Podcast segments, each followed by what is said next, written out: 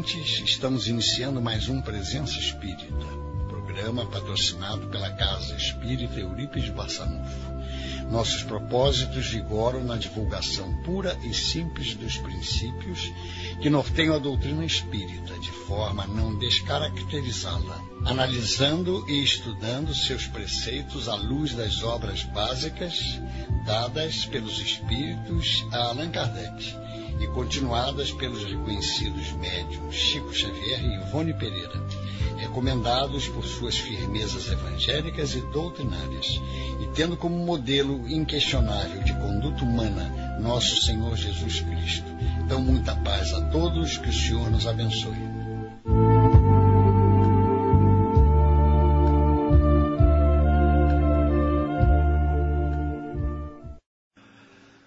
Então, minhas irmãs, meus irmãos, com muita alegria, iniciamos o ano com a alegria de sempre, renovada, graças a Deus. E então vamos falar sobre é, um tema Ano Novo, Vida Nova. Por quê? O que, que acontece conosco no dia no dia 31 de janeiro, a gente observa nas praias, nas casas de família, aqueles encontros, as pessoas se encontram, é o amigo oculto, é abraços. Bom, é aquela euforia. E o que é que a gente deseja? Deseja felicidade, deseja que as melhores coisas aconteçam para as pessoas e para nós mesmos, né?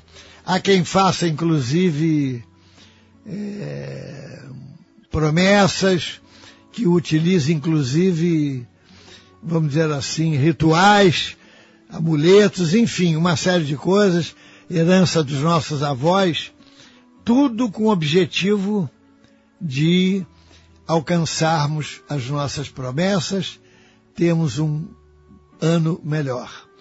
É... Enfim, é como disse o poeta, não é?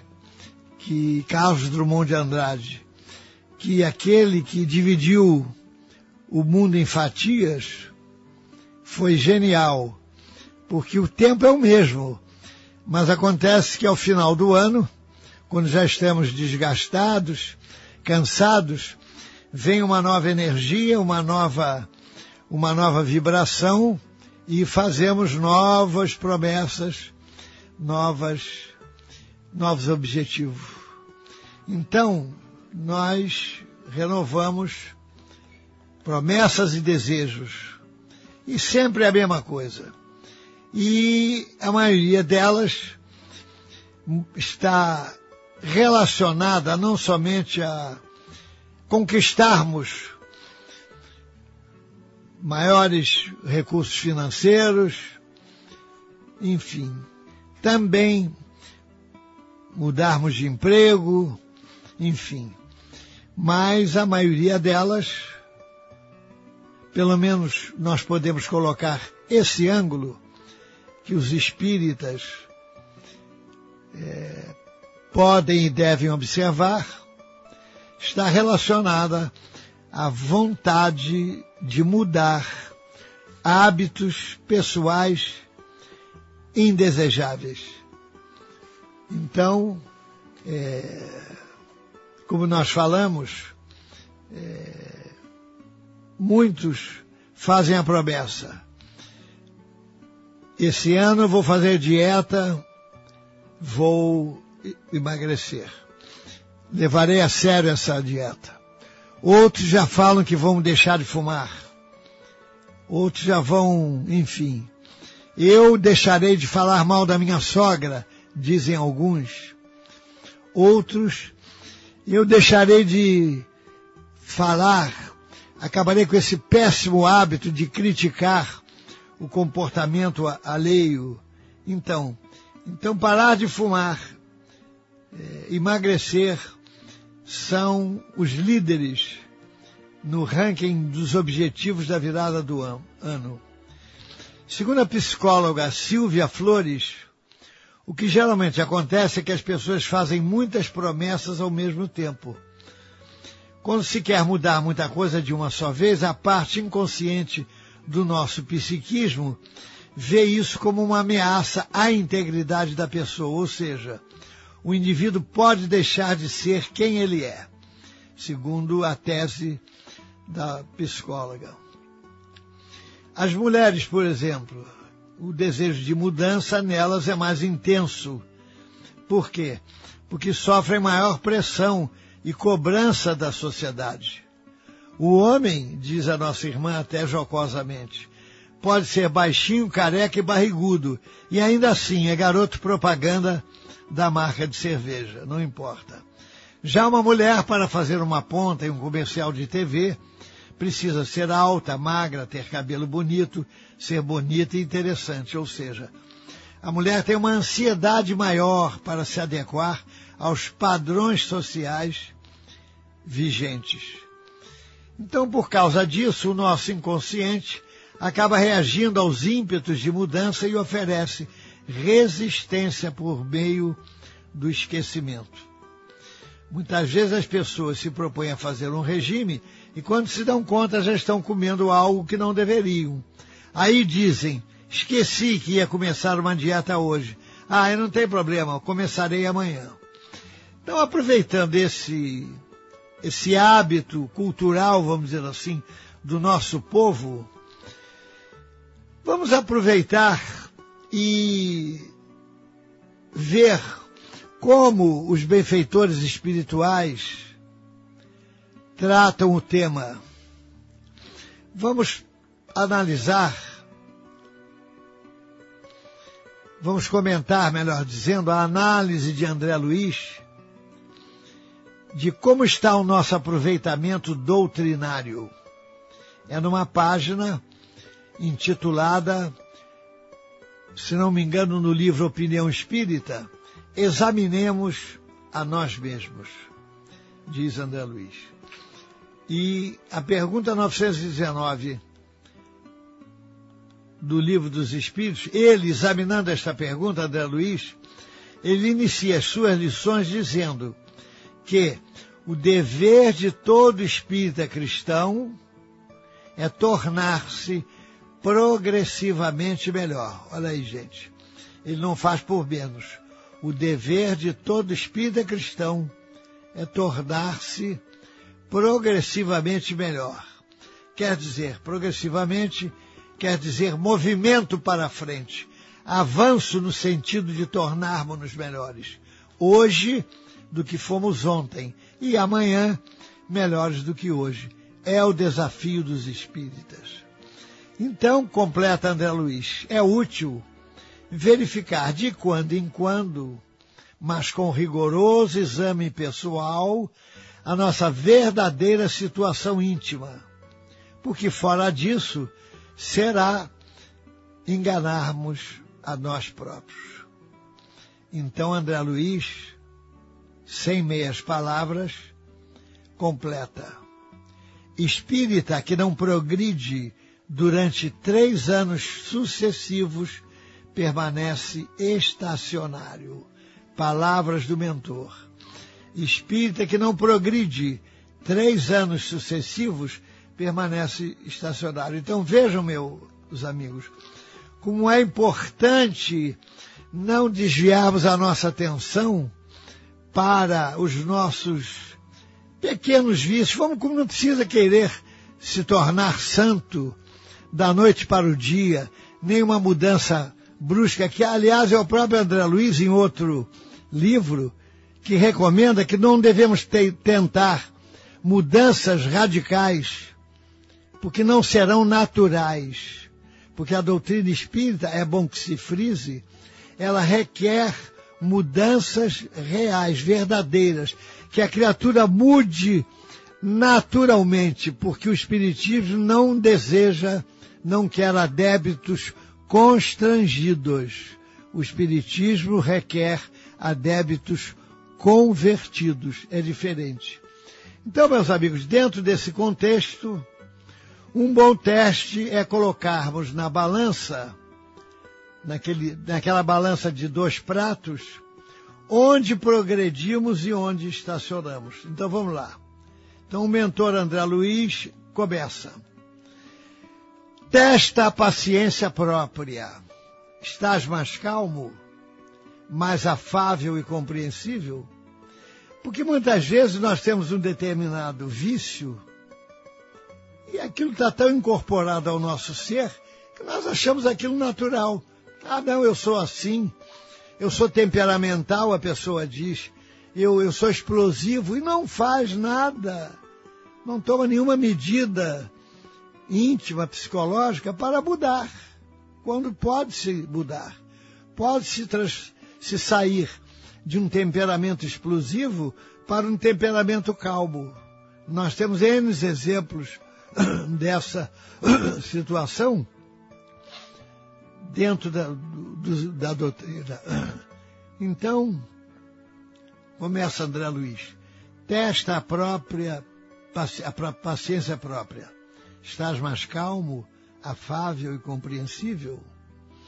A escritora J. Ryan, autora de vários livros abordando temas do nosso dia a dia, quais sejam a bondade, a generosidade e a gratidão, resolveu estudar a importância da paciência em nosso relacionamento com as pessoas, seja no convívio social, seja na intimidade do lar. Porque às vezes nós somos excelentes companheiros no âmbito profissional, e em casa somos verdadeiros tiranos.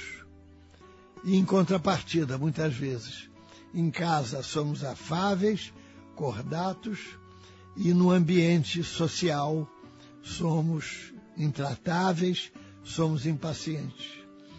Então, diz a, a nossa escritora, é preciso misturar motivação, ou seja, querer, desejar ser paciente percepção, quer dizer, prestar atenção à nossa estrutura psicológica. E, por fim, é de suma importância cultivar, praticar a paciência. Não há outro caminho. O primeiro ponto para criarmos dentro de nós a virtude da paciência é manter-se firme. Uma pesquisa recente constatou que os estudantes asiáticos tem um desempenho melhor do que a média dos americanos. Por quê? Porque desde cedo são treinados para persistir. Então é um exemplo muito bom e que nós podemos é, nos debruçarmos nesses exemplos para é, treinarmos e conquistarmos definitivamente a paciência. Temos até uma, uma, uma passagem de amigos que comentavam que um deles era não se irritava.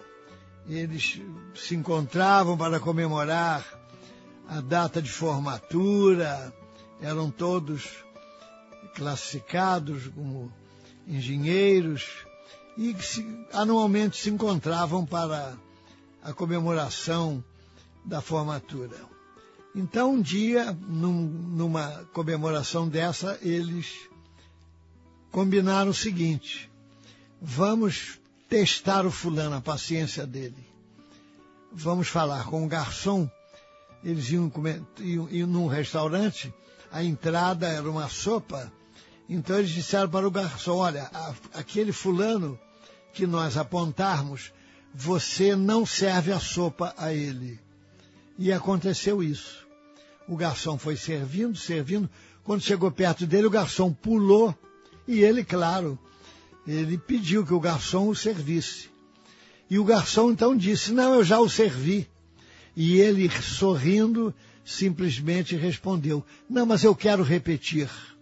Então vejam, a saída dele não explodiu, não ficou nervoso, simplesmente com presença de espírito, graças a virtude da paciência que já estava incorporada nele, ele teve aquela saída excelente.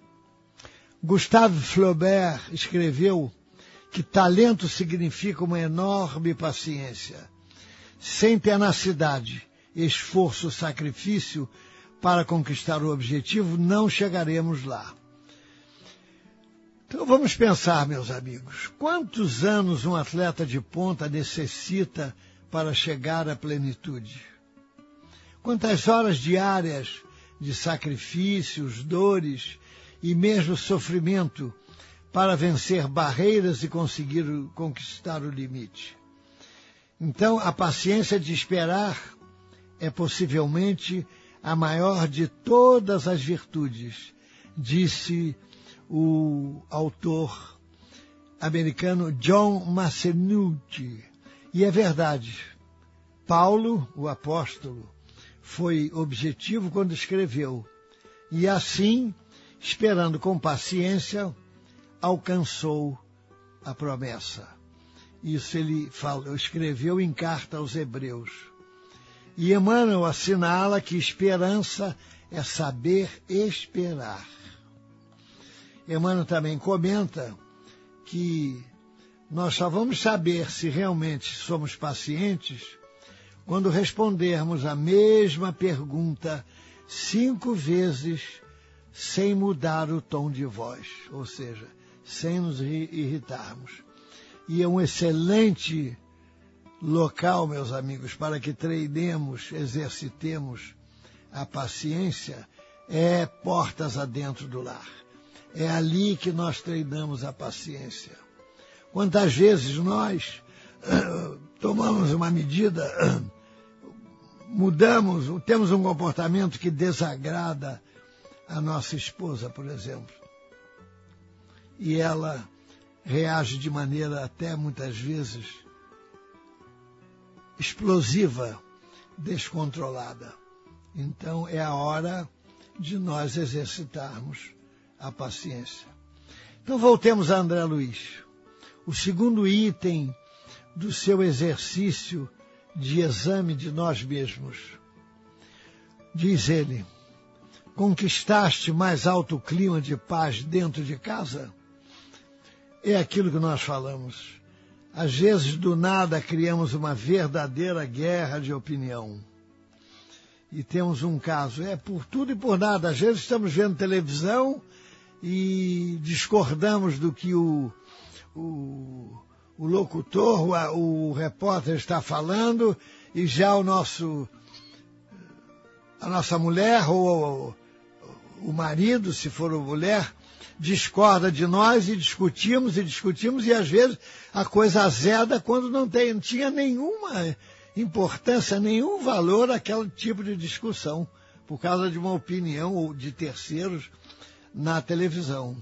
Um orador, ele contou uma história muito interessante, que ele foi fazer uma palestra numa cidade do interior de São Paulo e hospedando-se na casa dos, do casal que o convidou para a palestra, mas como ele morava longe, então ele chegou na noite anterior à, à, à palestra que faria, iria fazer.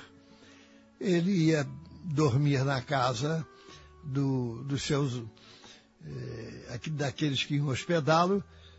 E no dia seguinte, pela manhã, mesa posta para o café, estava o anfitrião do lado esquerdo, ele no centro e a mulher do lado direito, a mulher do dono da casa. O dono da casa abriu a janela, deu bom dia a ele, abriu a janela e olha para o céu e diz: Hoje vai chover. De pronto, a mulher disse: Não, hoje não vai chover. E aí começou uma inusitada discussão entre os dois. Hoje vai chover, sim, disse o homem, porque quando eu digo que chove, chove. E ela disse: Não, hoje não vai chover porque quando eu tenho a intuição de que não vai chover, não choverá. E ficaram os dois discutindo, vai chover, não vai chover, e aumentando o tom de voz, até que o, o homem olhou para o orador que estava sem graça, sem jeito, em meio àquele, àquela calorada discussão sem propósito. O homem então perguntou: O senhor, pronto, o que, que você acha?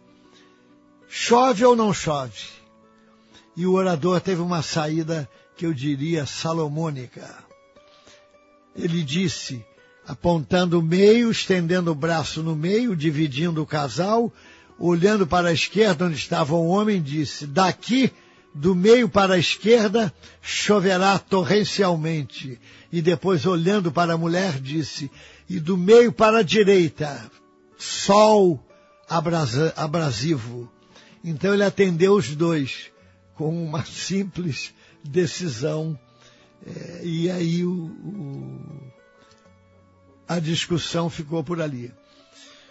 Outro dia mesmo, uns dois jovens da nossa juventude, na nossa casa espírita, é, a mocinha chegou para mim e disse, olha, nós não vamos mais fazer o culto no lar.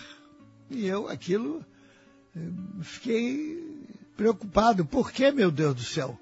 Se a recomendação é fazer o culto no lar, não, não vou fazer o culto no lar. Mas por que? Eu retornei a pergunta. Olha, sempre que nós vamos fazer o culto é uma discussão. Essa discussão começa na escolha dos livros, depois na leitura da página, depois da página, então, que versava sobre a maledicência, sobre a fofoca, quando terminei de ler, que olhei para ele, ele com ar irônico me respondeu: Essa página serve para tua mãe. Então nós terminamos, discutimos e terminamos então, combinamos não fazer o culto. Então vejam o problema da paciência, de entendermos os contrários. E é assim que a gente vai mudando, que a gente vai utilizando o Espiritismo, porque a, a doutrina espírita, não duvidemos, ela, pelo elenco de informações preciosas que nos oferece, ela nos dá a condição de acertar mais e errar menos. Então André Luiz continua agora falando sobre a nossa posição no templo doutrinário. Disse ele: investiga as atividades que te competem no templo doutrinário. Colaboras com mais euforia na seara do Senhor? Nós conhecemos um tipo de trabalhador que só trabalha quando quer, como quer e com quem quer. E conforme disse Emmanuel, estes decididamente não são os trabalhadores que Jesus espera contar. Palavras de Emmanuel. Falando agora sobre os inimigos, André Luiz continua. Observa-te nas manifestações perante os inimigos.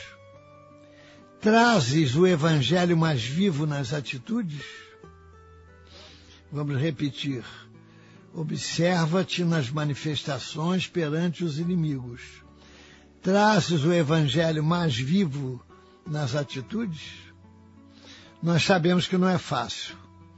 Se nós temos dificuldades para aceitar quando os amigos discordam de nós, imagina aceitar os inimigos.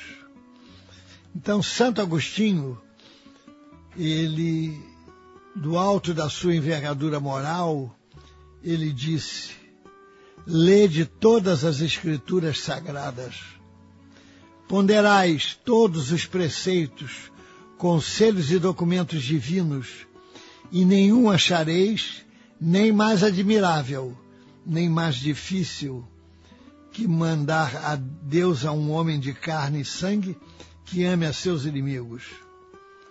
Então, meus amigos, é muito fácil, conforme o nosso orgulho, aborrecer a quem nos ama, do que amar a quem nos aborrece. Não é fácil.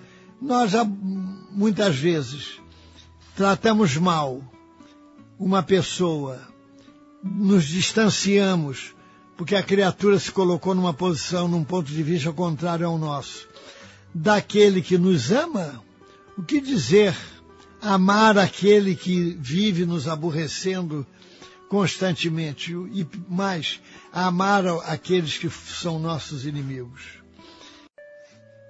Este é o programa Presença Espírita, patrocinado pela Casa Espírita Eurípides Barçanufo, situada na Rua Gazeta da Tarde, 235, na Taquara, em Jacarepaguá, na cidade do Rio de Janeiro, CEP 22 715-100.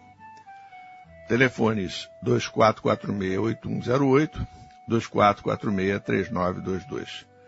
A programação detalhada da nossa casa pode ser encontrada na nossa página www.ceeb.org.br.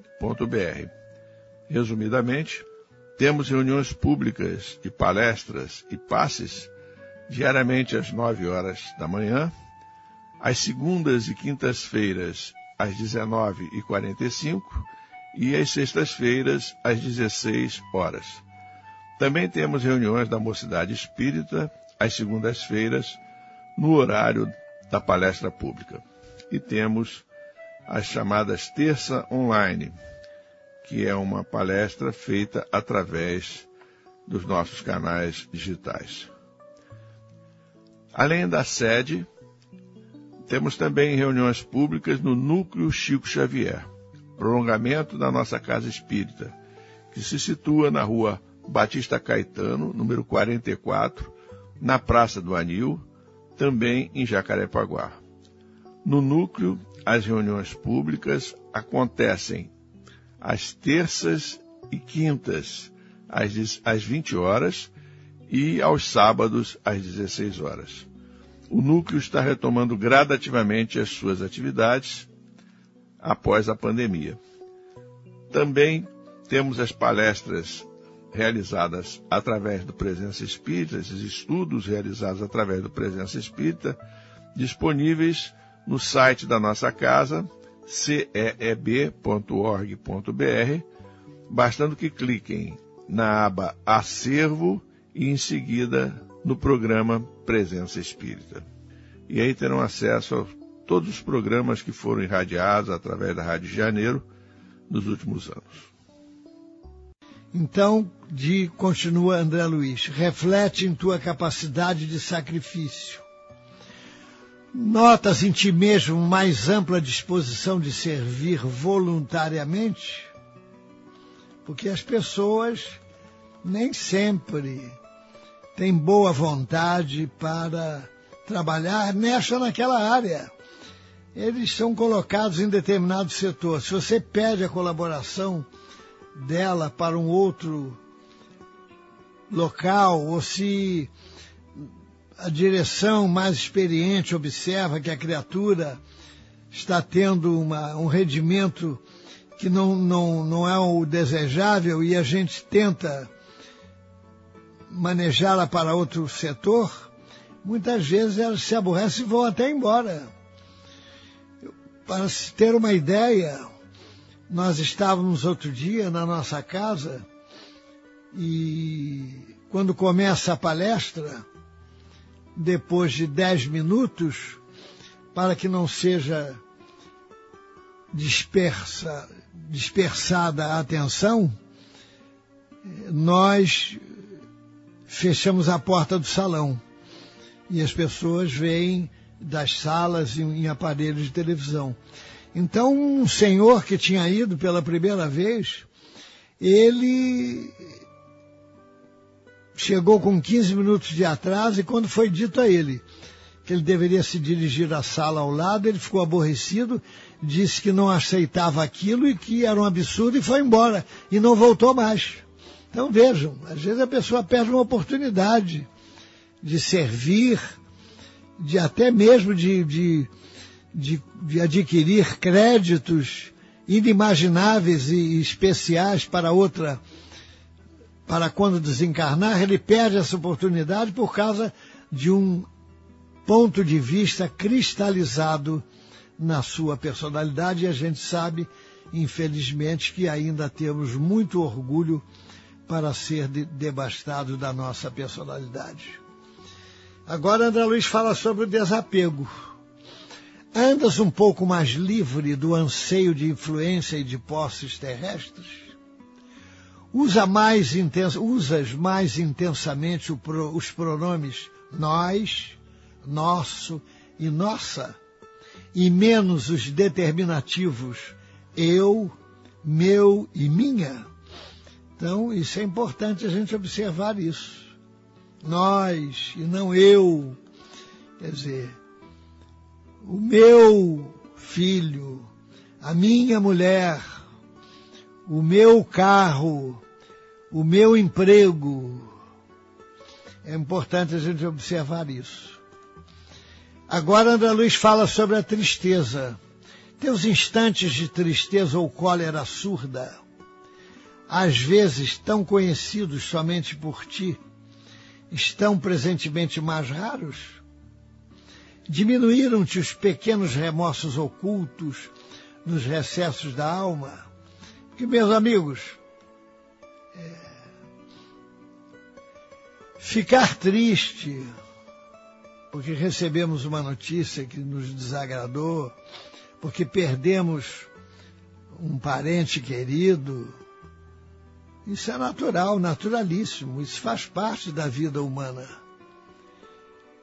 Ficarmos magoados ou até mesmo termos momentos de irritação com alguém que nos tratou mal ou com aquele que agradamos durante muito tempo ou fizemos até favores e de repente no momento de destempero, de desequilíbrio, foi ingrato conosco, é natural.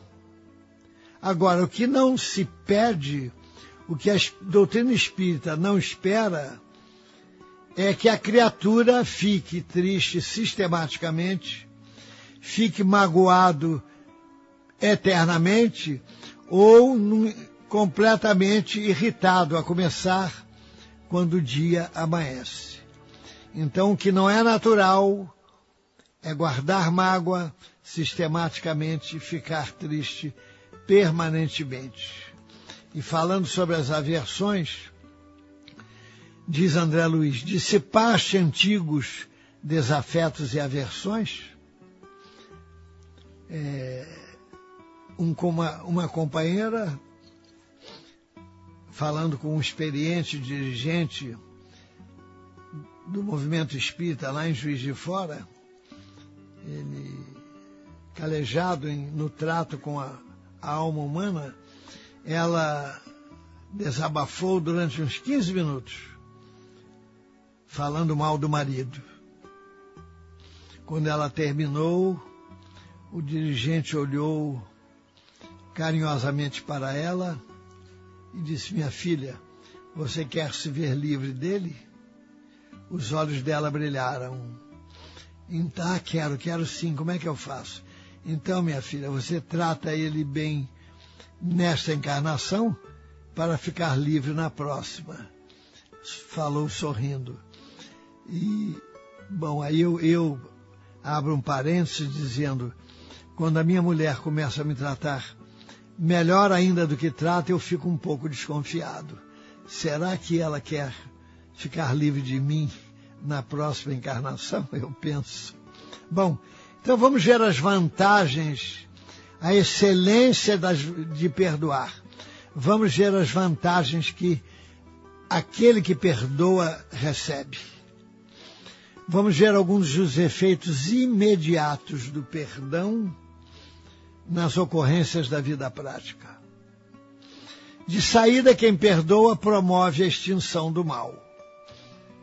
Então, isso é ponto pacífico. Porque o mal que projetamos para frente, a pessoa que acolhe o mal e devolve, ele verá maior, com mais intensidade, e nós vamos devolvendo assim, então é um círculo vicioso.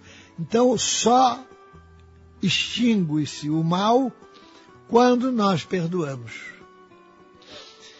Então, para que a gente possa ter forças e entendimento para extinguir o mal, é compreender que o mal é o fruto da ignorância ou manifestação de uma mente doente, enfermiça.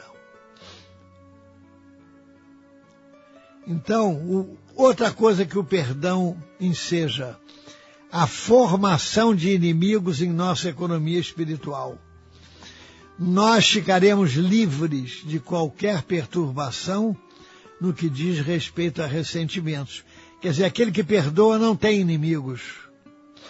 É, Emmanuel conta no livro Aulas da Vida, disse ele, quantos, perdo, quantos perdoem golpes e injúrias, agravos e perseguições, apagam incêndios de ódio que certamente trariam prejuízos para nós.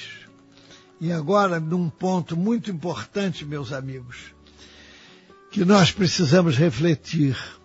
Estudas mais profundamente a doutrina que professas?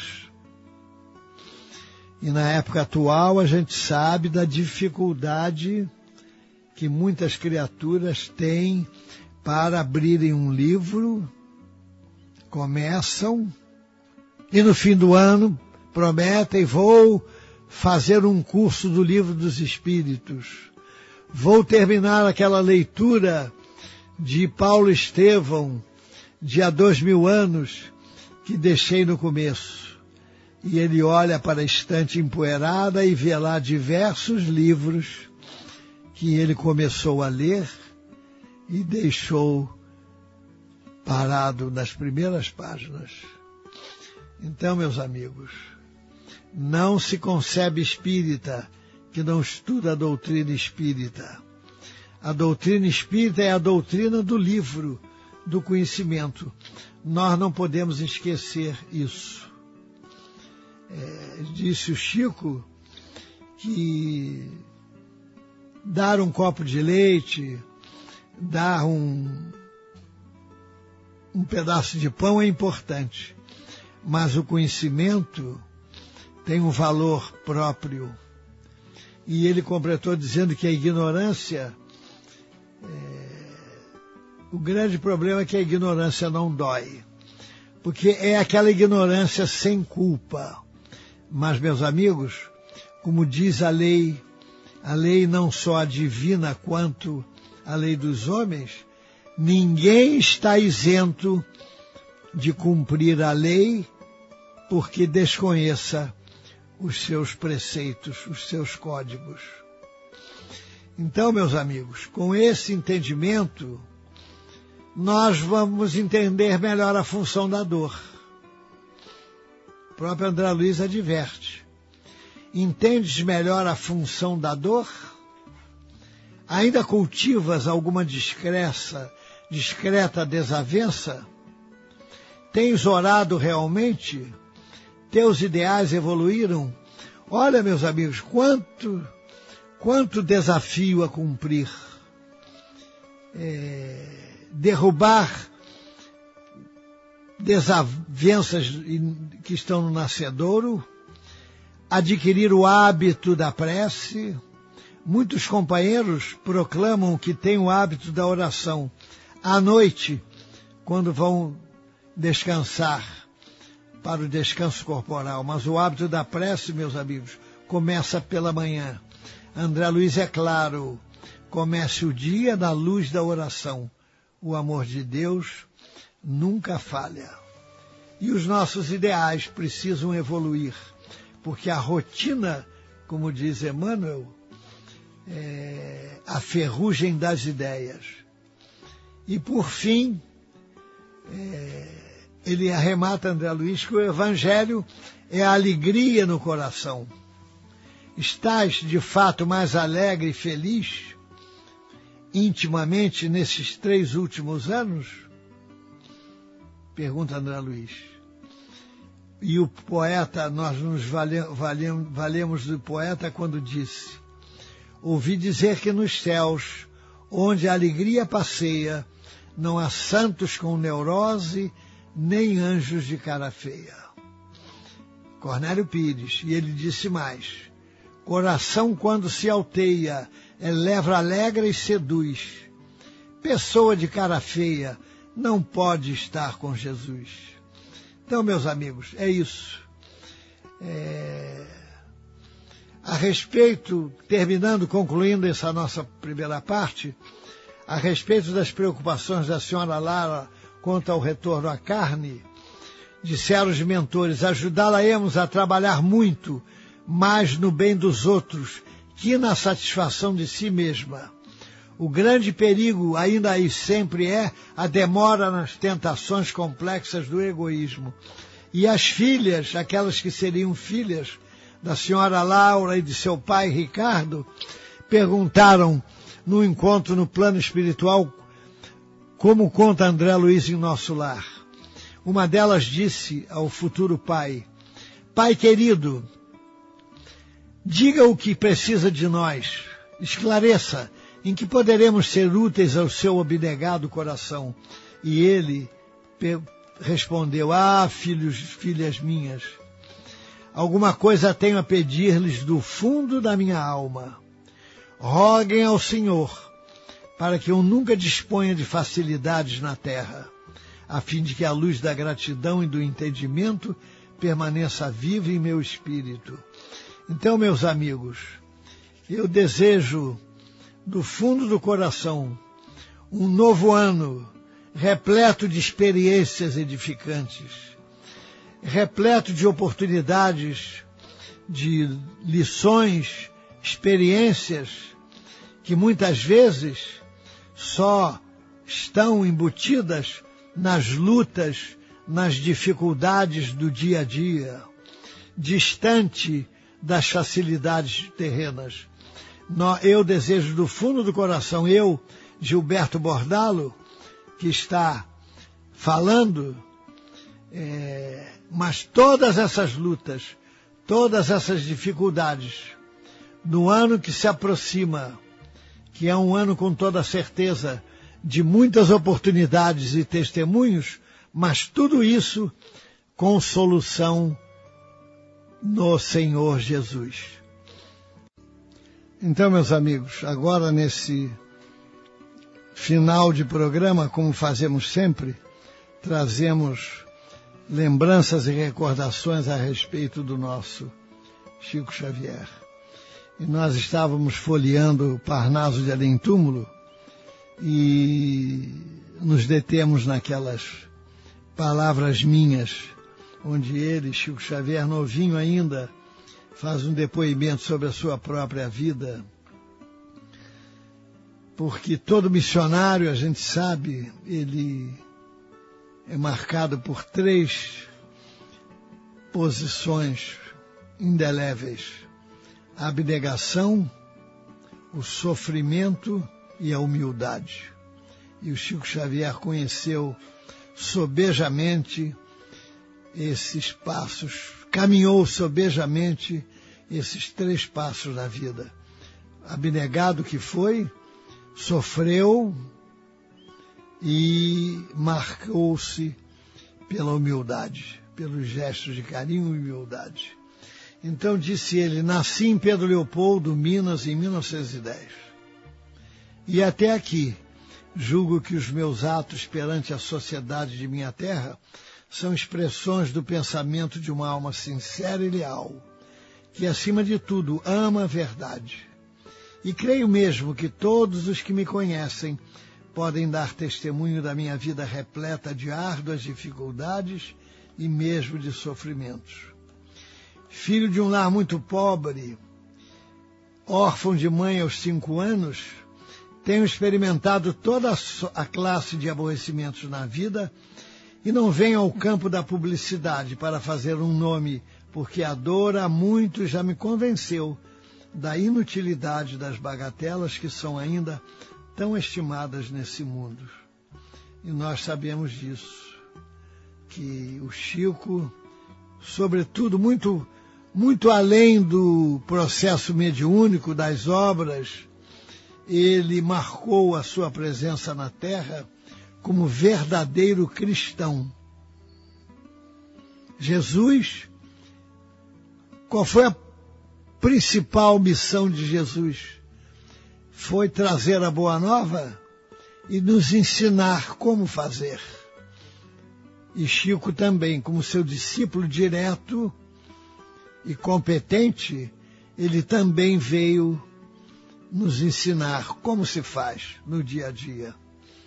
Então, no início das atividades mediúnicas, o entusiasmo dominava a maioria das pessoas.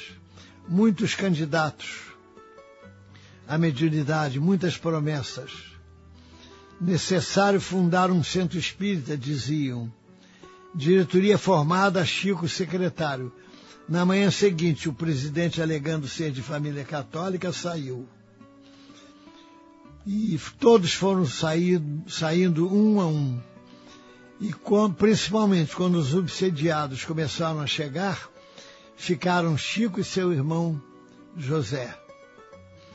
Certa noite surgiu um homem bom e rústico que o povo dizia muito experimentado em doutrinar espíritos obsessores. O homem chegou portando uma Bíblia antiga sob o braço direito e o mentor disse: Meu amigo, quando o espírito obsessor se apresentar, aplique o evangelho com veemência. Sua ordem será obedecida, disse o homem muito calmo. Quando o primeiro espírito se comunicou pelo Chico, seu Manuel, seu nome, tomou a Bíblia de grande formato e bateu com ela muitas vezes sobre o crânio do Chico, exclamando irritadiço: Tome Evangelho, tome Evangelho. E o Chico conta que durante seis dias sofreu intensa torção no pescoço estando seis dias de cama. Depois ele afirmava satisfeito que seria talvez das poucas pessoas do mundo que teria tomado uma surra de Bíblia. Uma outra, outra oportunidade, o Chico indo à agência dos Correios, um guarda municipal se aproxima e fala: Muito obrigado, Chico. Chico não entendeu nada. Obrigado porque ele estava encontrando o guarda ali a primeira vez. À tarde, encontra o guarda tentando acalmar uma discussão sem conseguir. Toma do revólver para impor sua autoridade. Chico se aproxima e pede calma ao guarda, que, envergonhado, mais uma vez agradece ao Chico. Muito obrigado, Chico. Ele, com toda certeza, o Chico teria. É ajudado aquele homem a não abrigar sentimentos violentos que com toda certeza iriam prejudicá-lo espiritualmente. Certa noite, no Luiz Gonzaga, que é o primeiro centro que o Chico participou, ele encontra o guarda que vai ao seu encontro e fala: Vim me procurar pelo bem que você me fez por duas vezes. Como duas vezes? respondeu Chico. Anteontem sonhei com você que me dizia para ter cuidado e não sair de casa carregando arma à cintura. Evite fazer isto por uns dias. Foi por isso que lhe disse hoje pela manhã, obrigado, Chico. Então, meus amigos, é... um dia o Chico conversava com amigos, onze da noite. Surge Emmanuel. Chico, já estamos atrasados para a tarefa do livro.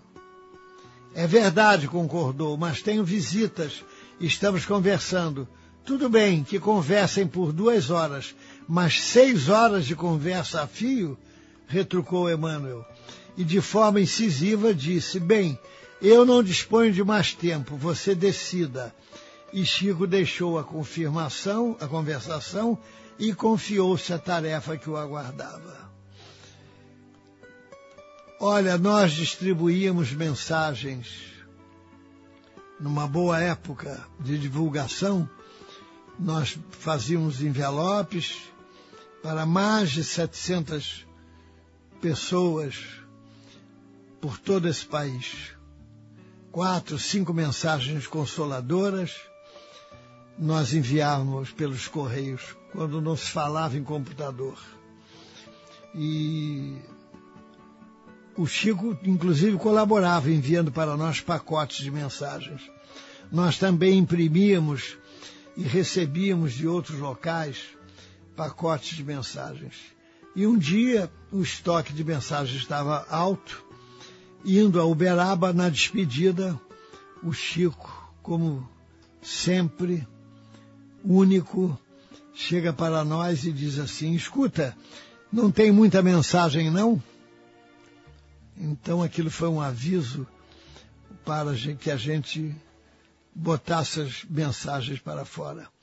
E certa feita, quando estávamos no centro, eu e meu irmão Gilson, numa época que, que alguns companheiros fundadores tinham viajado, tinham, estavam em outros locais e nós lutando para manter o centro. Um companheiro que foi ao, for a Uberaba, no retorno, nós perguntamos se ele comentara com o Chico que era participante da nossa casa espírita. Ele disse que sim. E o Chico então respondeu: Como vão os gêmeos? Dê um abraço neles por mim. E aquela simples pergunta do Chico e aquele abraço foi uma injeção de ânimo que nós recebemos. Então, meus amigos, tenham uma noite de paz e, sobretudo, um ano novo com repleto de oportunidades no bem com Jesus. Muita paz a todos.